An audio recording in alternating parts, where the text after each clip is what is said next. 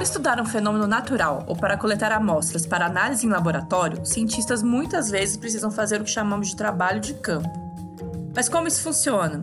Imagine uma paleontóloga procurando por fósseis para entender um pouco mais sobre a história da vida, ou uma antropóloga visitando tribos dos lugares mais remotos da Terra para se entender um pouco melhor a evolução do nosso comportamento social. Em todos esses casos, a cientista ou cientista precisam sair do seu escritório, do seu laboratório, e ir para campo, em outros lugares, né? Muitas vezes fora da sua cidade, da onde ele trabalha, ela trabalha, para mostrar, estudar e até fazer experimentos com seu objeto de estudo. É um trabalho que exige muito planejamento e muitas vezes se aventurar por um terreno desconhecido e se adaptar a culturas e comportamentos diferentes.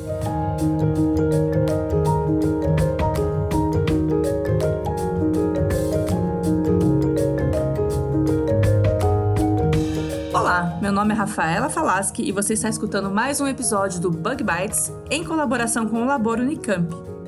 Hoje eu estou com um time de mulheres cientistas incrível para falar dos mitos e desafios que nós, mulheres, enfrentamos no campo, quando a gente quer né, fazer o nosso trabalho de cientista. Você deve se lembrar de mim de episódios passados do Bug Bites também. Eu sou cientista e eu trabalho com sistemática e taxonomia de alguns insetos da ordem chamada Diptera, que são as famosas moscas e mosquitos. Comigo hoje conto com um time experiente de cientistas que fazem trabalho de campo. Júnia, Patrícia e Tamara.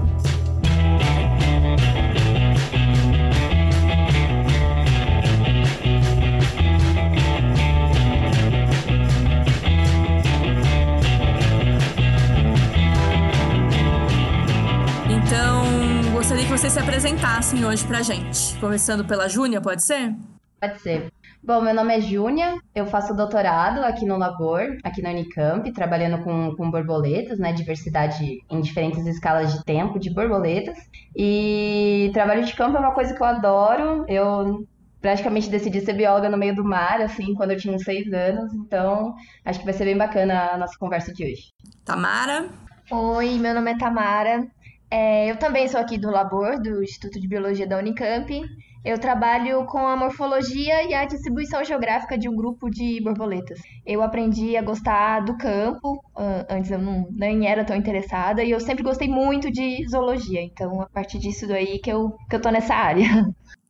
E Patrícia, finalmente? É, olá, boa tarde. Meu nome é Patrícia, sou aqui do Labor, sou aluna de mestrado. Trabalho com uma espécie de borboleta, né, que da Mata Atlântica, então eu trabalho com filogeografia, e eu tento fazer a correlação da distribuição dessa espécie com a sua diversidade genética. Ah, desde pequena eu queria ser bióloga, né? Meu padrinho ele é biólogo, trabalha, trabalhava com sapos, então eu sempre acompanhei ele montando aulas, transparências, e aí foi disso que eu falei assim: ah, vou, vou ser bióloga. Só que eu parei com as borboletas, não fiquei com os sapos. Ah, que legal. Então, agora que estamos todas apresentadas, então vamos começar o nosso episódio de hoje. Na sua escola ou para o vestibular, você provavelmente já ouviu falar dos grandes naturalistas que fizeram contribuições importantíssimas à ciência, como o Alfred Wallace, o Charles Darwin, entre outros. Estes pesquisadores fizeram viagens pelo mundo todo, catalogando e estudando a biodiversidade em diferentes ecossistemas, o que os levou a observar padrões da natureza que formaram a base para a formulação da teoria da evolução por seleção natural. Mas quando pensamos em trabalho de campo, seja na história ou na ficção, muitas vezes pensamos em cientistas do sexo masculino. Agora, você já ouviu falar, por exemplo, da alemã Maria Sibila Merian? Em um trabalho de revisão publicado em 2016, Mariana Sombrio conta que Merian financiou suas próprias expedições científicas pelo mundo, viajando com a sua filha, registrando e estudando plantas, animais e as diferentes culturas que viu. Tudo isso no século XVIII. Nós já falamos aqui dela no Bug Bites anteriormente, pois Merian também é muito famosa por seu detalhado estudo sobre a metamorfose de insetos, um dos primeiros na literatura científica. E de fato, ouvinte, quando você adentra o mundo da ciência, você começa a descobrir histórias fascinantes de mulheres cientistas que fizeram grandes contribuições à ciência e grande parte do seu trabalho foi feito em campo. Jane Goodall, Berta Lutz, Heloísa Alberto Torres e muitas outras mulheres merecem maior destaque por suas histórias inspiradoras.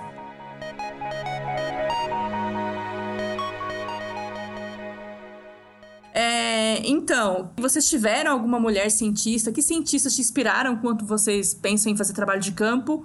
Ou faltou essa inspiração para vocês, assim?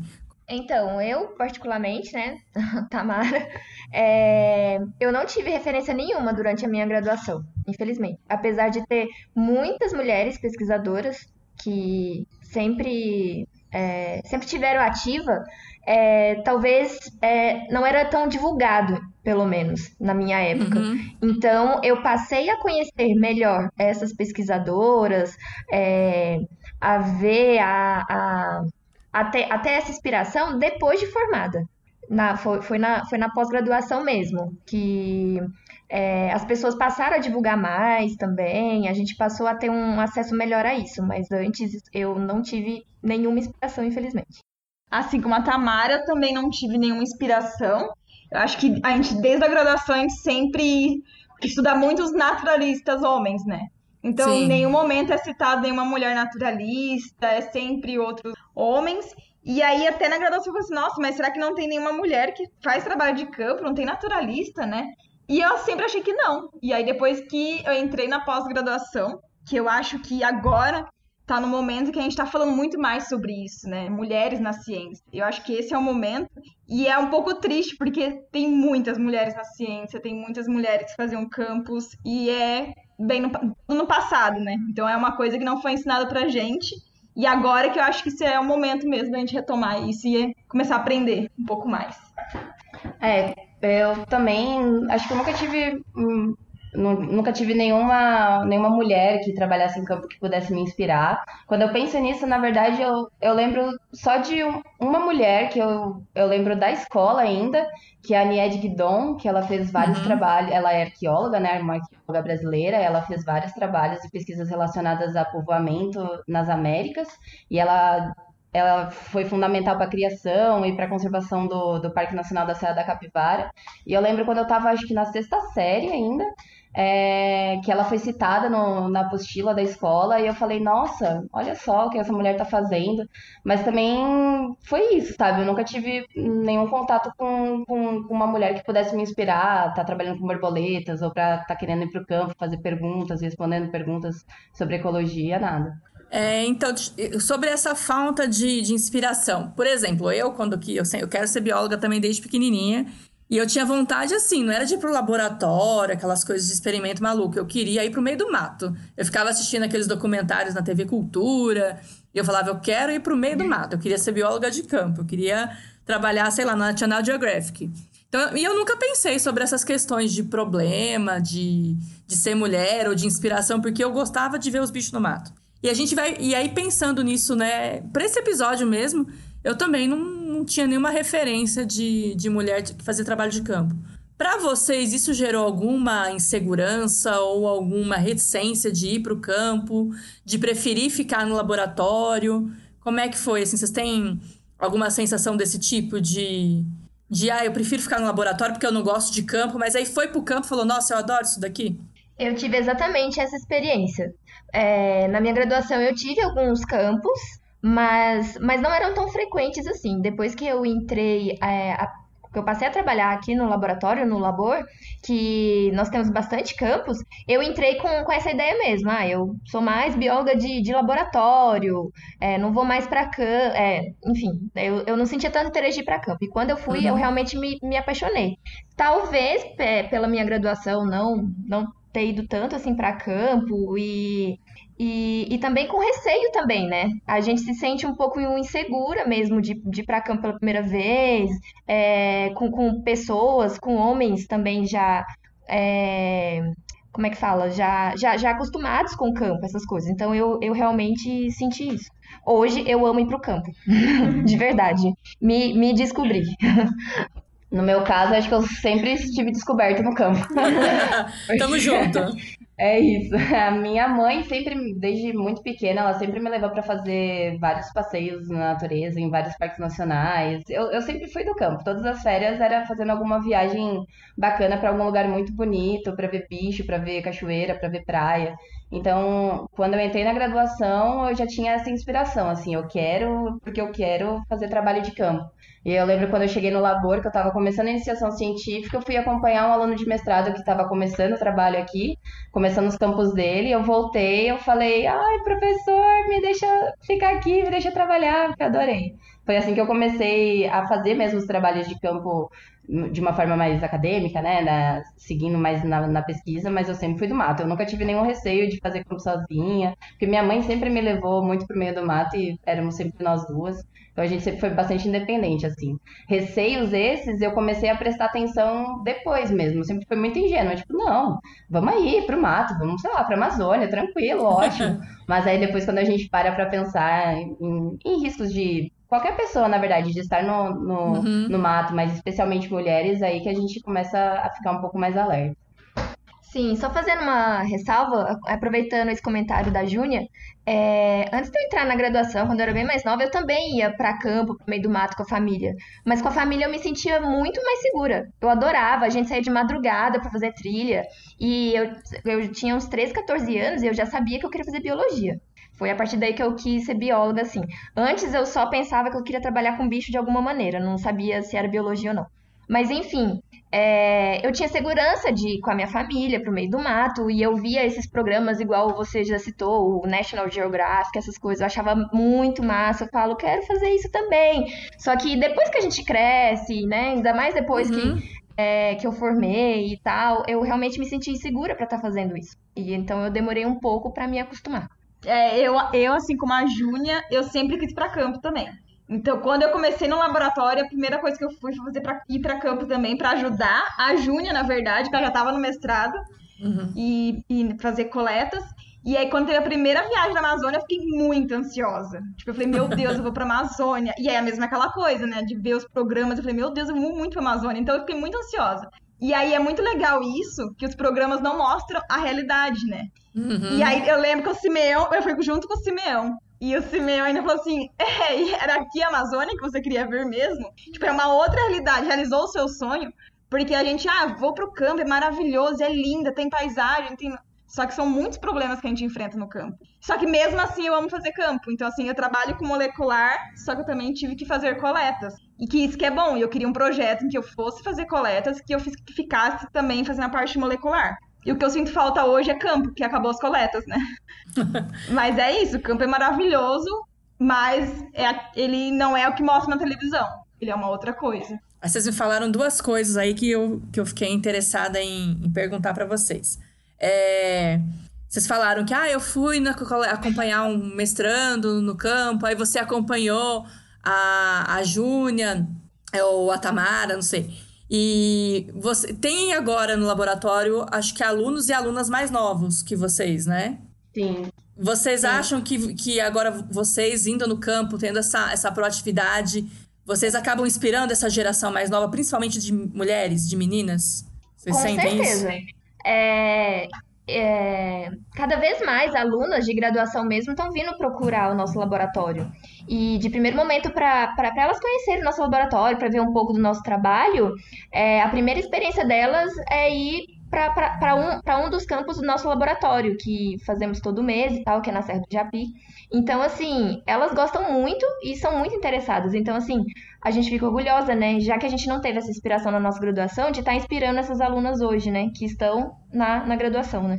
Muito é, bom. não sei se vale a pena ressaltar, mas quando eu entrei no, no labor, a maioria era homem. E hoje a nossa realidade é completamente contrária. A gente tem alguns homens e nós somos maioria mulheres.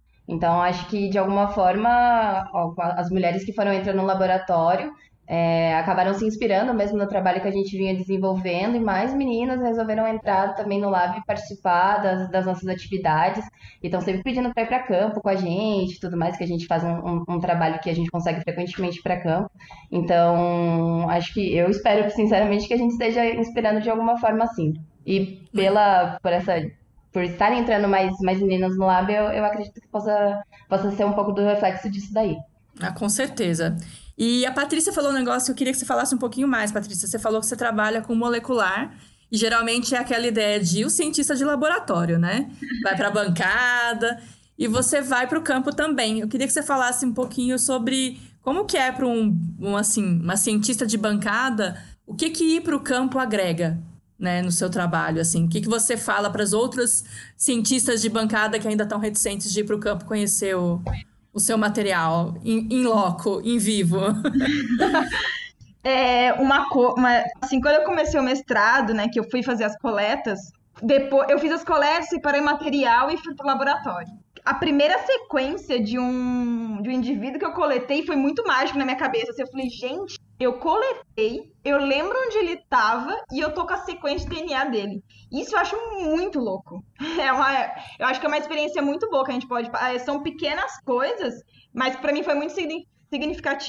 E, e, eu tenho muito essa coisa, tipo, eu fiz desde o começo, eu coletei meu bicho, uhum. eu vi ele no seu ambiente natural, então eu sei onde ele coloca seus ovos, eu sei de que espécie de plantas que ele se alimenta, e até, até a sequência de DNA. Então, talvez, o que, eu, o que eu acho que eu sinto falta, eu vejo em trabalhos que eu vejo que falta isso, é que a gente fica muito na bancada recebendo material de pessoas que vão para o campo. Só que uhum. na hora de você ver seus resultados e você tentar correlacionar com o dado ecológico, você não sabe.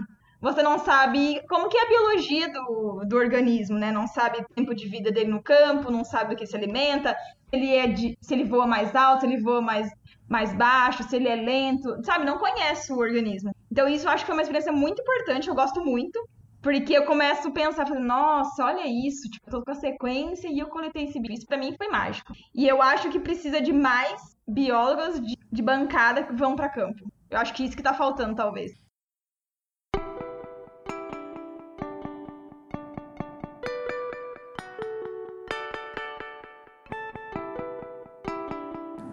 Quando fazemos trabalho de campo, existem muitos desafios. Pois dependendo do local onde você vai trabalhar, você pode ficar literalmente isolado, né? Uma área de mata, longe das cidades, dos grandes centros, por dias.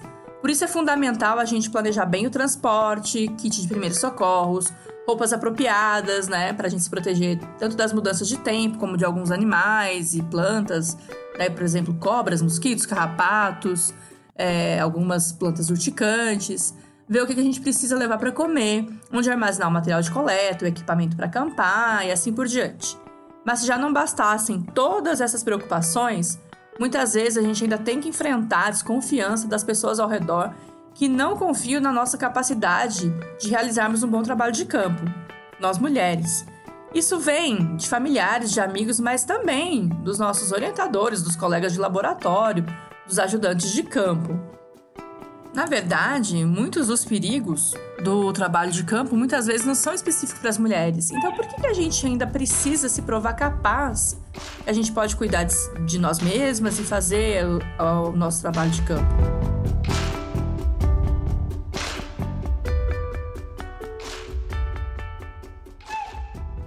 É, então, é, o que vocês já ouviram de pessoas próximas de vocês, assim, desconfiadas da capacidade de você fazer trabalho de campo.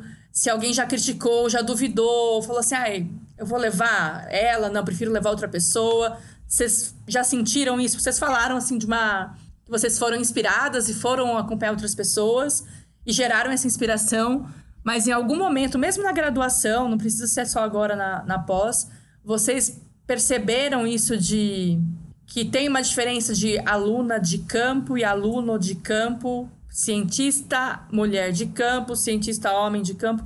Como é que é para vocês essas experiências?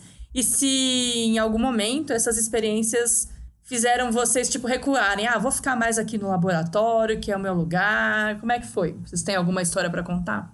Assim, geralmente é o, o, que, o que mais acontece assim é a questão de, de material para carregar ou às vezes é, o campo às vezes é mais pesado e às vezes é, surgem é, dúvidas se, se as meninas, no geral, vão aguentar caminhar isso tudo. Ou seja, é uma questão de força mesmo.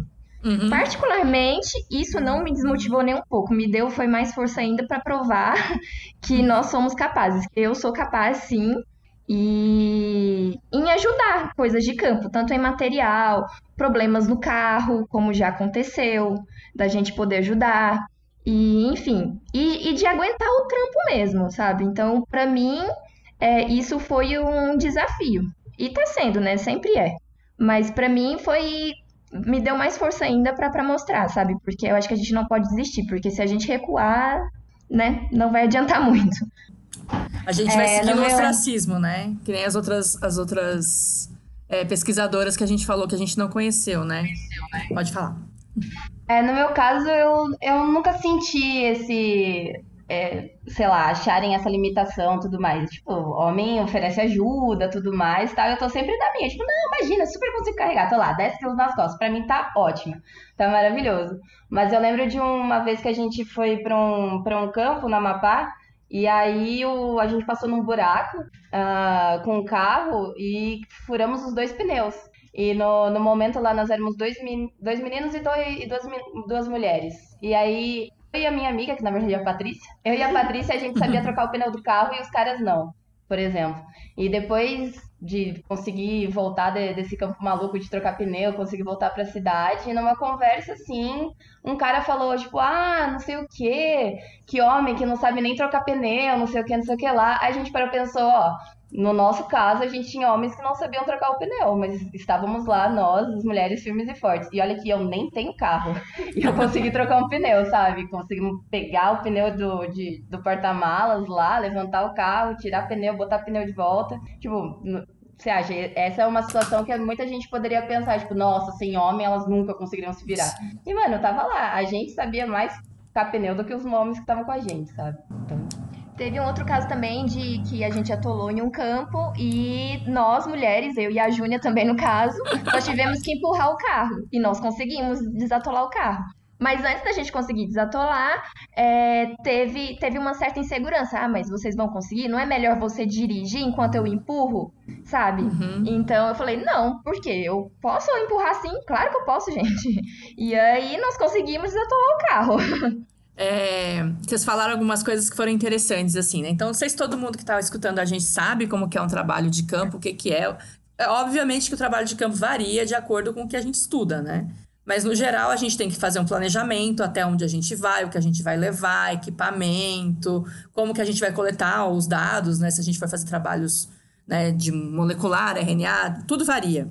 E a gente geralmente escuta, quando a gente vai falar sobre mulheres no campo, é isso que vocês falaram é a questão da força física, de carregar as coisas, de trocar pneu, de desatolar carro. E campo não é isso, né? A gente não vai só para carregar as coisas, para desatolar carro. E, inclusive, às vezes a gente tem até dinheiro para pagar pessoas para ajudar a gente, inclusive para fazer esse trabalho, essa parte de esforço físico. Então, eu acho que a gente podia. A gente precisa, né? Desmistificar o que é o trabalho de campo. O trabalho de campo não é só força física. A gente vai fazer outras coisas que exigem outros atributos, né? Conta pra gente um pouquinho, para quem não conhece o trabalho de vocês, como é que é o trabalho de campo de vocês, a rotina, a parte de pegar as mariposas, as borboletas, como é que faz? Tá, vamos lá. A gente tem dois tipos de, de método principal para borboleta, né? Dois tipos uhum. de métodos para borboletas. Em um, a gente usa as redes de, de, de, coletar borboleta, que é aquela imagem clássica do Bob Esponja correndo atrás das águas vivas. É exatamente aquilo que a gente faz mesmo, a gente não tem nem como negar. E a gente sai de manhã, quando já tá calor tudo mais, e fica o dia inteiro no campo com as redes procurando os bichos. A gente vai em áreas específicas onde, onde a gente sabe que as borboletas podem estar tudo mais, seja uma grande diversidade de borboletas, ou seja, espécie específica que a gente está procurando. Uhum. E a uhum. gente fica o dia inteiro lá, leva lanche e fica o dia inteiro na, na trilha coletando. Então é um trabalho complicado porque se você pega num dia que tá super quente, você tem que ir lá. Tá embaixo de sol, tem que, tem que ir atrás do, da, das borboletas, tem que estar lá no campo, porque elas podem aparecer a qualquer momento. Então, ficar carregando as redes e, e capturar os bichos. E aí tem um outro lado, que é quem trabalha com armadilhas, que no nosso caso a gente já tem nossos pontos de armadilhas já certinhos na, nas trilhas que a gente faz, nesse trabalho mais é, mais a longo prazo que a gente tem desenvolvido. Então a gente tem que fazer as nossas trilhas ao longo do dia. Vai começar, sei lá, por volta das 8 da manhã e vai voltar quando acabar o campo. Então, meses que não tem muita borboleta, a gente volta cedo, 3 da tarde a gente está em casa. Mas meses que tem um monte de borboleta, tá lá saindo do mato de noite. E, é, e, por exemplo, chuva no meio do caminho, tempestade, atravessar rio, esse monte de coisa acontece, sabe? A gente tem que tem que estar tá lá, claro que com, com consciência, né, do, do, que é perigoso ou não, mas a gente começa o trabalho de manhã e só volta quando termina, no caso das, das armadilhas e das, das redes, quando, quando o sol vai embora e as borboletas já não estão mais voando. E aí, quando vocês estão longe, por exemplo, você falou que você foi para a Amazônia, né? Provavelmente num lugar mais remoto. Esse material tem que ser processado em campo, não tem? Não dá tempo de trazer para o laboratório tudo ou dá para processar só no laboratório? Alguma parte tem que processar no campo? Armazenar, cuidar, como é que vocês fazem? A gente tenta armazenar na sílica, né? Então, uhum. a primeira, a, as, depois de um dia trabalhado, separa as, os, os envelopes, então coloca o local que foi coletado, a data, e tenta identificar o que der tempo e coloca tudo na sílica. Porque se ficar úmido, você pode fungar então, se ele for trabalho molecular, então já é um trabalho que não, não, não dá para usar esse material. Então, o que a gente faz é colocar tudo na sílica, porque alguns dos lugares da Amazônia a gente não tem nem banheiro, né? Uhum. Então, assim, não tem como conservar.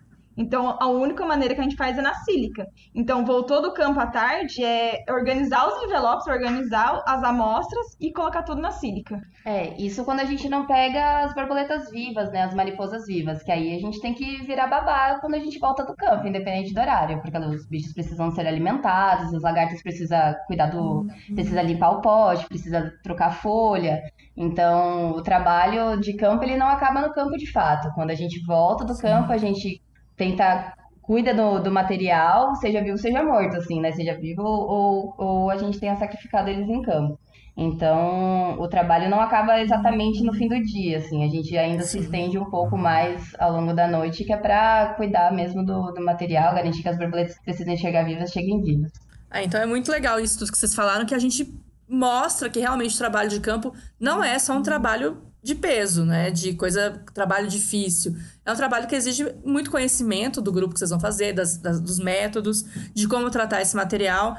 Então a gente precisa, né, falar disso, inclusive para as nossas alunas, para as futuras gerações, conversar às vezes com os nossos orientadores que estão só reproduzindo é, estereótipos, vieses inconscientes, né? De, de gênero, por exemplo, que a gente vai perpetuando e não, não para para pensar sobre isso. Vocês falaram, vocês fazem muito mais coisa que não requerem força física do que né, eventua, eventuais, né?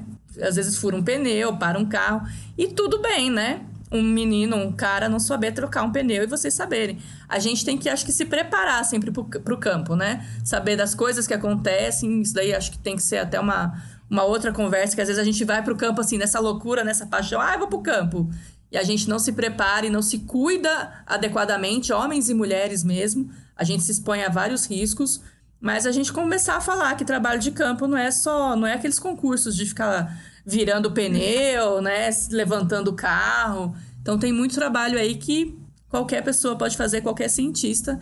Então a gente tem que ter e pode ter mais mulheres, né, em grupos mais diversos no campo, inclusive a gente sabe que vai diante de algum problema, um grupo diferente que tem ideias diferentes, experiências diferentes, vai poder pensar em soluções melhores, né? Soluções para a gente sair de alguns problemas que a gente só se vê quando está no meio da Amazônia, no meio de Roraima e, e por aí.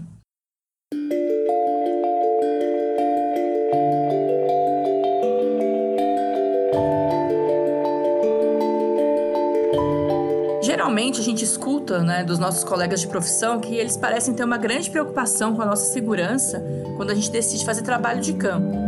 Ironicamente, é, muitas vezes são os próprios colegas de trabalho que representam uma ameaça para a gente. A antropóloga Catherine Clancy publicou em 2014 um levantamento indicando que mais da metade de mulheres cientistas reportaram algum tipo de assédio sexual durante o trabalho de campo. Segundo este estudo, cerca de 30% das mulheres reportaram agressão sexual. Em sua maioria, mulheres em treinamento para ser cientistas, isto é, alunos de graduação, pós-graduação e até alunos de ensino médio. Este estudo foi publicado pela PLOS ONE e contou com a participação de 516 mulheres e 142 homens. Catherine encontrou que mulheres tinham uma chance 3,5 vezes maior do que os homens de sofrerem algum tipo de assédio sexual. É curioso observar também que homens que reportaram algum assédio geralmente associaram o problema a colegas de trabalho, enquanto mulheres geralmente foram abordadas por seus superiores. Isso não é surpresa nenhuma. Vamos começar. A gente estava falando dos cuidados que a gente tem que ir para o campo, a gente pensa na bolsinha de primeiros socorros, a gente pensa na roupa de campo, na comida.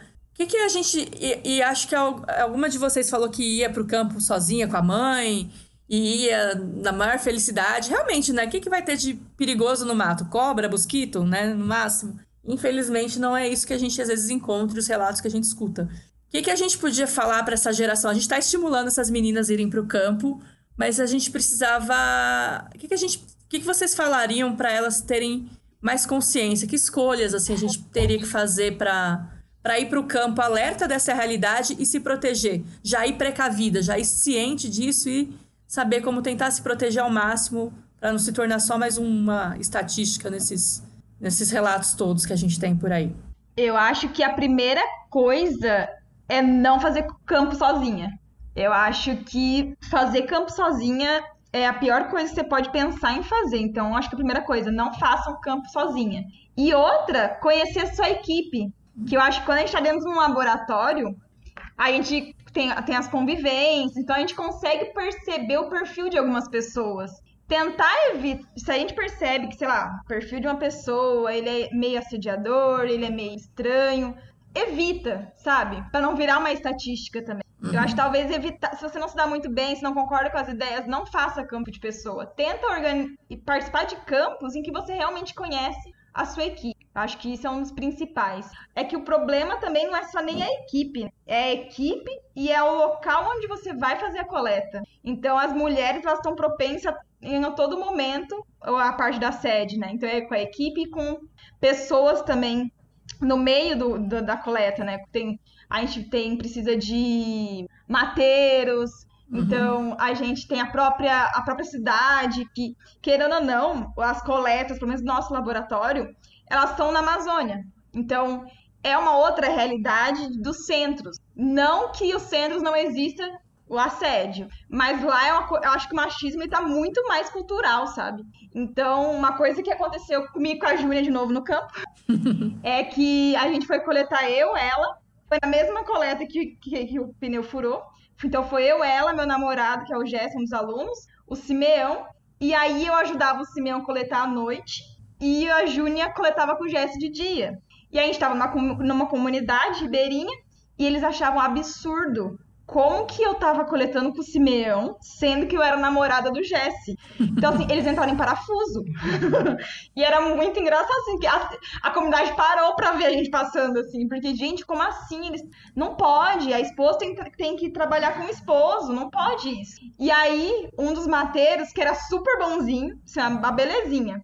E aí a gente foi coletar à noite com o Simeão. Eu, a Júnia, o Simeão e ele ele pediu permissão pro meu namorado para ver se ele poderia levar uma espingarda. e a hora que o meu namorado me contou, eu dei muita risada. Eu falei, mas por que ele te pediu permissão? Ele, eu não sei, eu não entendi. Ele só falou assim, eu posso levar espingarda porque eu vou com as meninas à noite, vai que aparece alguma onça. Então, tipo assim, ele não veio pedir permissão nem para mim, nem pra Júnia. Ele foi pedir permissão pro meu namorado. Então, assim, eu acho que o assédio, ele tá desde dentro da sua equipe, né, de coleta. Uhum ela tá nesses locais de coleta e o machismo também tá junto, né? Sim. Tá tudo muito junto ali. Então, eu acho que a gente tem que fazer é tentar desviar desses problemas. E se por algum momento, ai, é, é a minha coleta, eu preciso coletar, senão eu não vou ter amostra para terminar meu doutorado. Só que você vai sozinha, o que, que vale a pena, sabe? Eu, não, eu, particularmente, acho que não vale a pena você sozinho ir pro campo por causa de um doutorado. A sua vida não é um doutorado. A sua vida é uhum. é você. Então, eu acho que esses são alguns toques que eu acho que a gente tem que pensar um pouco. Eu acho que dependendo do campo, é que o da Amazônia é impossível você ir sozinho. Não, não é que é impossível, mas assim, você corre sérios riscos. Mas tem campos que eu conheço meninas que, que vão sozinha, que não são na Amazônia, são em outras localidades. Dependendo do campo, do seu trabalho, dá dá para ir. Até porque se você vai sempre para esse campo, você já conhece a localidade, você já conhece as pessoas. Não que não seja perigoso, mas é, às vezes são campos que, que, que, por exemplo, porque esses campos da Amazônia são campos do laboratório. Então é, nós montamos uma equipe para ir. Uhum. É, e eu conheço alunas é, da pós que, que, que fazem o projeto sozinhas mesmo, que elas não têm é, colegas, elas não têm como contar com uma equipe para ir com elas para determinado campo. Então elas vão sozinhas, não tem o que fazer, tomam seus devidos cuidados, mas vão. Mas obviamente, repetindo, da Amazônia é mais complicado mesmo. É, eu acho que só vou deixar claro para o pessoal que está ouvindo, às vezes, a gente.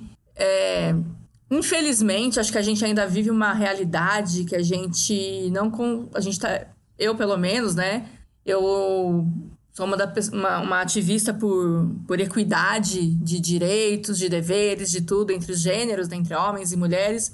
Mas eu acho que quando a gente fala de trabalho de campo, a gente ainda está muito longe de conseguir. Por mais que a gente faça tudo sozinha no campo, a gente troque pneu, a gente levante carro, a gente colete. Eu acho que a gente ainda tem que pensar muito no, no nosso cuidado pessoal mesmo. De tem essa questão cultural, né, que a Patrícia colocou de e pedir autorização para o namorado, né? É, eu fui coletar em Roraima, eu que organizei a coleta, tudo, mas o pessoal chegava para conversar com meu amigo, que eu levei junto. Então, ele era o chefe da coleta, né, para os mateiros, para o pessoal lá do que cuidava da, do alojamento no, na ilha.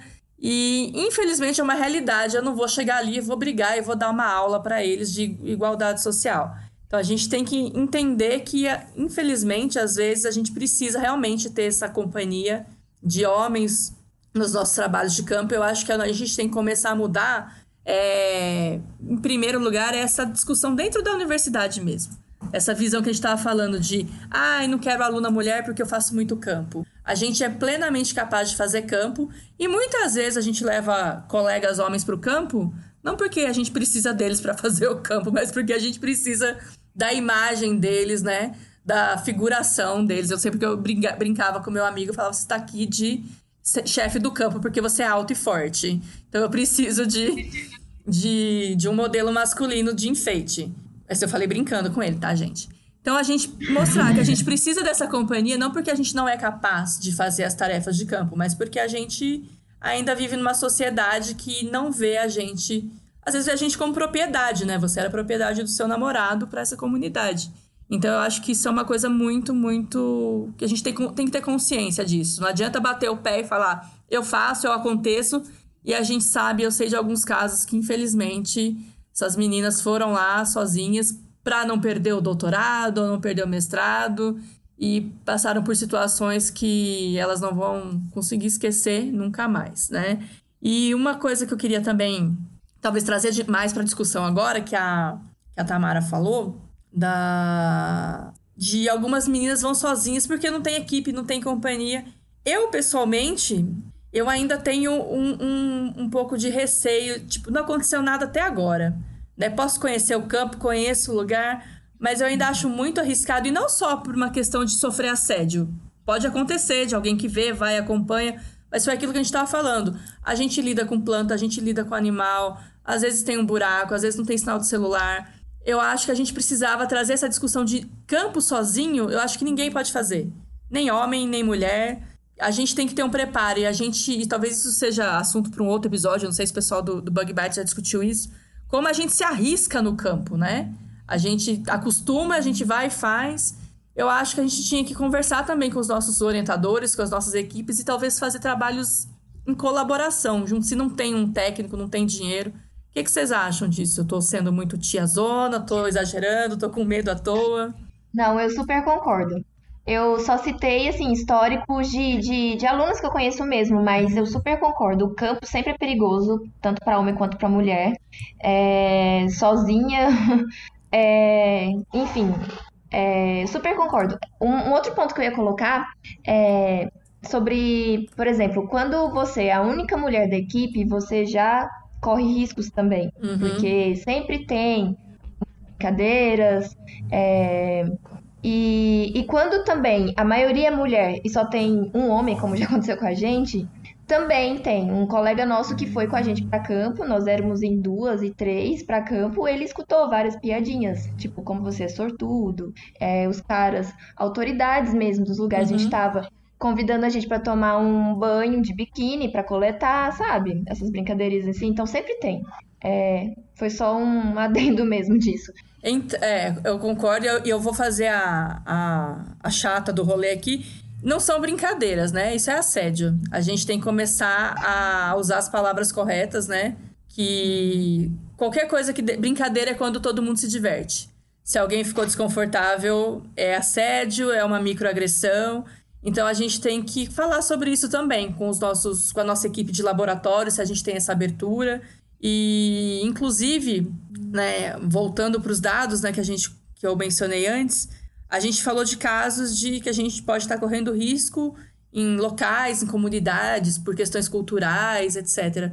Mas e a, e a gente às vezes não conhece. A gente entra num laboratório, a gente não conhece a equipe, a equipe já está lá. Como é que a gente faz, assim? Se, se, o que, que vocês acham? O que, que a gente podia pensar em conversar, falar com essas com as pessoas sobre quando o assediador está na nossa equipe? Vocês sabem de alguma história? De, de vocês ouviram algum relato?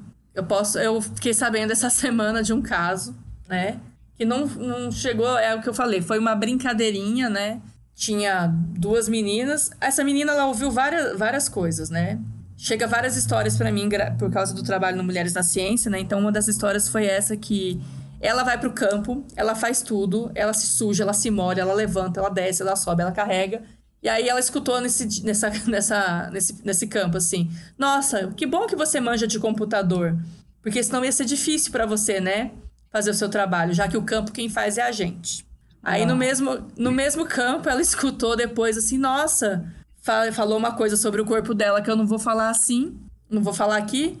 Fez uma observação sobre o corpo dela. Assim é bom, né? Dá para fazer tal e tal coisa. Ela ficou completamente sem ação e eu falei, por que que, né, escrevi para ela, por que que você não respondeu? Falou pro seu supervisor. Ah, porque todo mundo riu e achou que era uma brincadeira. Então ele desmereceu ela, no mesma, na mesma semana de campo, ele desmereceu o trabalho dela, ele fez uma piada de conotação sexual, uma piada não, né? Ela foi chorar no quarto de, de do, do alojamento. Então são agressões, né? Você, aí a gente pode chegar até num ponto de, ah, não foi assédio sexual, ele não passou a mão nela, ele não fez nada. A gente tem um, um, número. Acabando, a gente acabou de sair do setembro amarelo, né? Então a gente só fala disso em setembro, eu não acho que deva ser. A gente vê como a gente vai afetando a questão de saúde mental dessas, dessas mulheres, né? Você é desmerecida pelo trabalho que você faz, você é exposta sexualmente no ambiente de trabalho, diante dos seus chefes e supervisores, e eles dão risada. Então, e essa pessoa tá na equipe de coleta, essa pessoa coleta junto, dificilmente ela não vai coletar com essa pessoa, porque precisa de um número X de pessoas. E como é que a gente faz? Vocês têm alguma, alguma sugestão, alguma ideia? Ou infelizmente ainda está longe da gente conseguir fazer alguma coisa? Eu acho que no momento que nós estamos agora e nessa área que nós estamos, nós estamos longe de, de resolver isso. Porque dependendo do que a gente faça, a nossa carreira acadêmica pode ser manchada pro resto da vida, né? Então, assim, a gente tem que saber lidar de uma outra forma, sabendo é, fugir, ignorar. Eu acho que não, não é todas as pessoas que ouvem, mas se você uhum. deixar claro que você não gostou daquela brincadeira e que você espera que isso não se repita, eu acho que acho que a primeira coisa que você tem que fazer é isso. Se você realmente ficou muito ofendida, se você não gostou, se, se você foi pro, pro quarto chorar, você tem que mostrar que aquilo lá não é legal. Porque muitos homens encaram como brincadeira, né? Eles não entendem que eles estão realmente causando algum tipo de agressão. Justamente, ah, eu nem toquei nela. Então, expor a sua opinião é um primeiro passo. Eu, sinceramente, acho que se você não está confortável, é, você explica, justamente para melhorar a situação um trabalho de campo, como a gente estava falando, ele é difícil, às vezes as coisas não saem como a gente estava planejando, tem que resolver um monte de problemas. Por si só, ele já é um, um trabalho pesado, não só fisicamente, como mentalmente. Você ter que lidar com um monte de brincadeira que você não gosta, sabe? É, é uma coisa que não faz sentido. Você não precisa. É, um assédio, né? Lidar com assédio é uma coisa que o trabalho já é complicado o suficiente. Ter que lidar com assédio, então, você não é obrigado a isso. Então, não, vai, não vou dizer que vai ser fácil, porque um monte de homem acredita que não é assédio, que é um monte de uhum. coisa, mas acho que o primeiro passo é expor sua opinião. Se você deixar claro que você não gostou, que você espera que aquilo não se repita, pode ser que a, o clima fique um pouco tenso no começo, mas ele pode ficar mais agradável depois, pelo menos para você e para fazer os outros caras pensar também. Porque alguns fazem as brincadeiras sem se tocar que eles estão fazendo de fazem as, cometem uhum. assédio, né? Sem se tocar que aquilo não é uma brincadeira, que aquilo lá realmente é, machuca de alguma forma, né? Te, te deixa desconfortável. É, Não dá para dizer que são todos que vão, que vão aceitar a sua opinião, pode ser que fique um clima chato e tudo mais, mas sinceramente eu acho, se você não está confortável, você diz logo. Acho que você tem que, que, que, que deixar isso claro. Porque ficar guardando também ninguém merece, sabe? A gente uhum. não, não, não precisa disso. Eu concordo com a Júnia, mas tem sempre um mas, né? Sempre, né? Sempre. É... Eu sou super a favor também de falar. O, mas quando eu disse da gente às vezes ignorar, é que depende da pessoa da qual você vai falar, né? Tem equipes e equipes, colegas e colegas, às vezes tem professores envolvidos, então é, a gente tem que saber mediar isso daí também, um, equilibrar, sabe? Uhum. É, eu acho, eu concordo com a Júnia e com a Tamara, mas acho que a gente ficou muito tempo calada já, sabe? E aí a gente vai passar mais tempo calada. Tipo, o mestrado é uma coisa que a gente tá aqui, é porque a gente quer fazer, a gente quer continuar. E às vezes algumas coisas acontecem que dependendo do assédio, a pessoa não quer continuar do... fazer doutorado. Ela para ali, ela para no mestrado.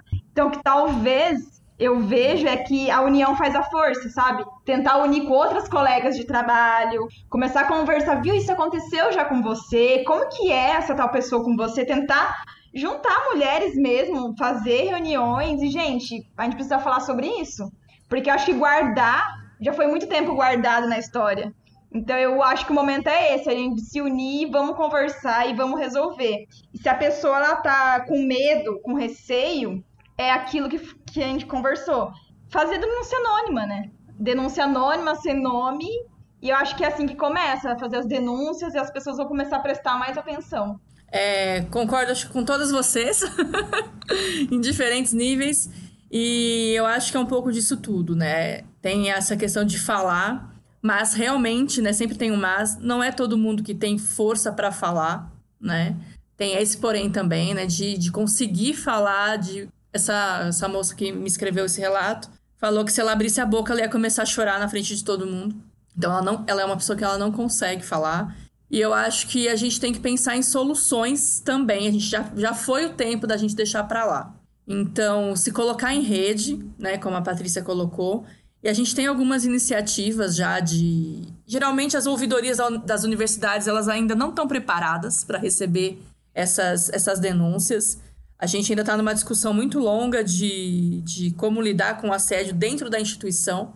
Então, a gente se colocar em rede, grupos de conversa, trocas de experiência, denúncias anônimas. E uma das coisas que eu, que eu, que eu tento reforçar quando eu converso com, em algumas universidades é a gente começar a valorizar os nossos centros acadêmicos, as nossas associações de pós-graduandos. Porque quando uma denúncia é feita por um órgão, é, ela não é uma coisa pessoal, né? Que como a, a, a Júnia falou, de às vezes a gente muitas vezes né isso não só na universidade mas no mundo corporativo em qualquer lugar se a gente como pessoa faz alguma coisa faz uma denúncia faz uma reclamação as coisas podem se virar contra nós como pessoa né? A gente pode ser perseguido prejudicar a nossa carreira acabar desistindo de, de fazer o que a gente gostaria de fazer. Então a gente começar a fortalecer essas nossas instituições centros acadêmicos diretórios acadêmicos e cobrar deles né é, associações de pós-graduandos e cobrar que eles se posicionem e tenham e sirvam de meios também para fazer essas denúncias anônimas. Que a gente não faça como uma pessoa sozinha essas denúncias que muitas vezes a pessoa que fez o assédio, ah, foi uma brincadeira. E a gente tem que entender, brincadeira é quando todo mundo se diverte. E se a gente não está se divertindo, não é brincadeira. Então, isso é um ponto que eu acho que, que vocês colocaram bem, né? De se colocar em rede e uma coisa que uma vez o meu orientador me falou, eu acho que tem a ver também com o que vocês falaram de conhecer bem sua equipe. A gente, ele falou assim que uma vez a gente conversando, né, eu já estava no laboratório, é, que ele falou assim, mais, Rafaela, mais do que às vezes você escolher para onde você vai, pelo que você quer fazer, pelo bicho que você quer trabalhar, a planta, etc. Conhece a pessoa com quem você vai trabalhar. Vai conhecer seu orientador, pergunta sobre ele, porque um, um, uma orientação é um relacionamento, né? A gente fica mais no laboratório do que em casa. Então, se a gente fala assim, ah, a pessoa é o cão, não, mas eu amo o que eu faço, eu vou enfrentar. Às vezes a gente não consegue, né? E tudo bem a gente não conseguir enfrentar. Cientista não é super-herói, cientista é ser humano. Então, conhecer essas pessoas com que a gente vai trabalhar, ver se é uma equipe saudável, se a gente pode contar com aquela equipe, se a gente vai ter um bom relacionamento com essa orientadora, com esse orientador. Eu acho que esse é o primeiro passo para quem está começando. E acho que a Patrícia falou uma hora de, Tipo, não arrisca sua vida, sua saúde física, emocional, mental, para ir coletar sozinho, né? Para não sal salvar os dados do doutorado, do mestrado. E eu acho que é a mesma coisa, assim, não vai arriscar sua saúde mental, sua saúde física por um ambiente tóxico, nocivo. Eu acho que a gente interromper, desistir, mudar, não tem problema. Eu acho que a gente tem que desmistificar essa coisa de que se ah, eu não dei conta de, de, de tal coisa, eu sou um cientista que falhou. Eu sou uma fraude. E não, a gente é humano. Então não tá dando certo nesse laboratório com essa pessoa, posso pedir para mudar de orientador, posso começar um mestrado diferente. Deu errado esse meu mestrado? problema, na maioria das vezes, o problema não é você, né? Talvez o problema seja esse ambiente, esse laboratório. Então, eu acho que a gente não quer, né? Acho que nisso a gente concorda todas nós. A gente não quer que ninguém desista de fazer trabalho, fazer pós-graduação, fazer pesquisa, ir para o campo, mas a gente tem que se permitir falar, opa, peguei o caminho errado, vou dar, fazer a ré, vou dar a volta e vou procurar outro caminho. Eu acho que só da gente estar tá discutindo tudo isso é muito legal, né? Porque a gente fica imaginando o que as, pesquis... o que as pesquisadoras, né, é, sofreram, né, no começo. Porque se, né, imagina o tanto de machismo, sabe, direto para elas e tudo mais. Então acho que só pelo fato da gente aqui como aluna tá se unindo e tá falando sobre isso já é, é é um acolhimento, né? E uma inspiração para as outras meninas entrarem nessa área e ver que elas não estão sozinhas, né? Sim. Acho que é, é, é um começo, né? A gente começou a falar e acho que a gente não para mais, né? Já que tem aquele estereótipo que mulher fala sem parar, agora a gente vai falar sem parar para todo mundo ouvir em podcasts, em, em canal do YouTube, em tudo. Então, vocês querem fazer mais alguma consideração, fazer um convite, deixar alguma recomendação, uma referência? Meninas, vão para campo. Não, é bom, é muito gostoso. Não desistam das suas carreiras, independente se for na ciência ou não, vão em frente, sigam seus sonhos, suas vontades, o importante é ser feliz. Quase que eu chorei aqui agora. é, eu acho que é isso. Não desistem, não percam a voz e é isso, sempre tentaram nos calar, sempre falaram que a gente não ia conseguir, mas a gente consegue. A gente troca um pneu. a gente troca pneu. Então, assim, não desista. Força, força, porque vocês não estão sozinhos, independente da área que seguirem. Muito bom, eu queria agradecer a participação de vocês, a conversa que a gente teve. Foi um prazer conhecer vocês, trocar ideias. Espero que a gente tenha inspirado muitas né, biólogas, entomólogas, biólogas de campo, é, ecólogas a, a seguirem nos seus trabalhos ou algumas a mudarem os caminhos se os caminhos não estiverem estiverem bem, bem por aí, né? Então é isso. Então foi mais um episódio do Bug Bites com colaboração do Labor da Unicamp. E é isso. Aê, Aê! Muito obrigada. Arrasou.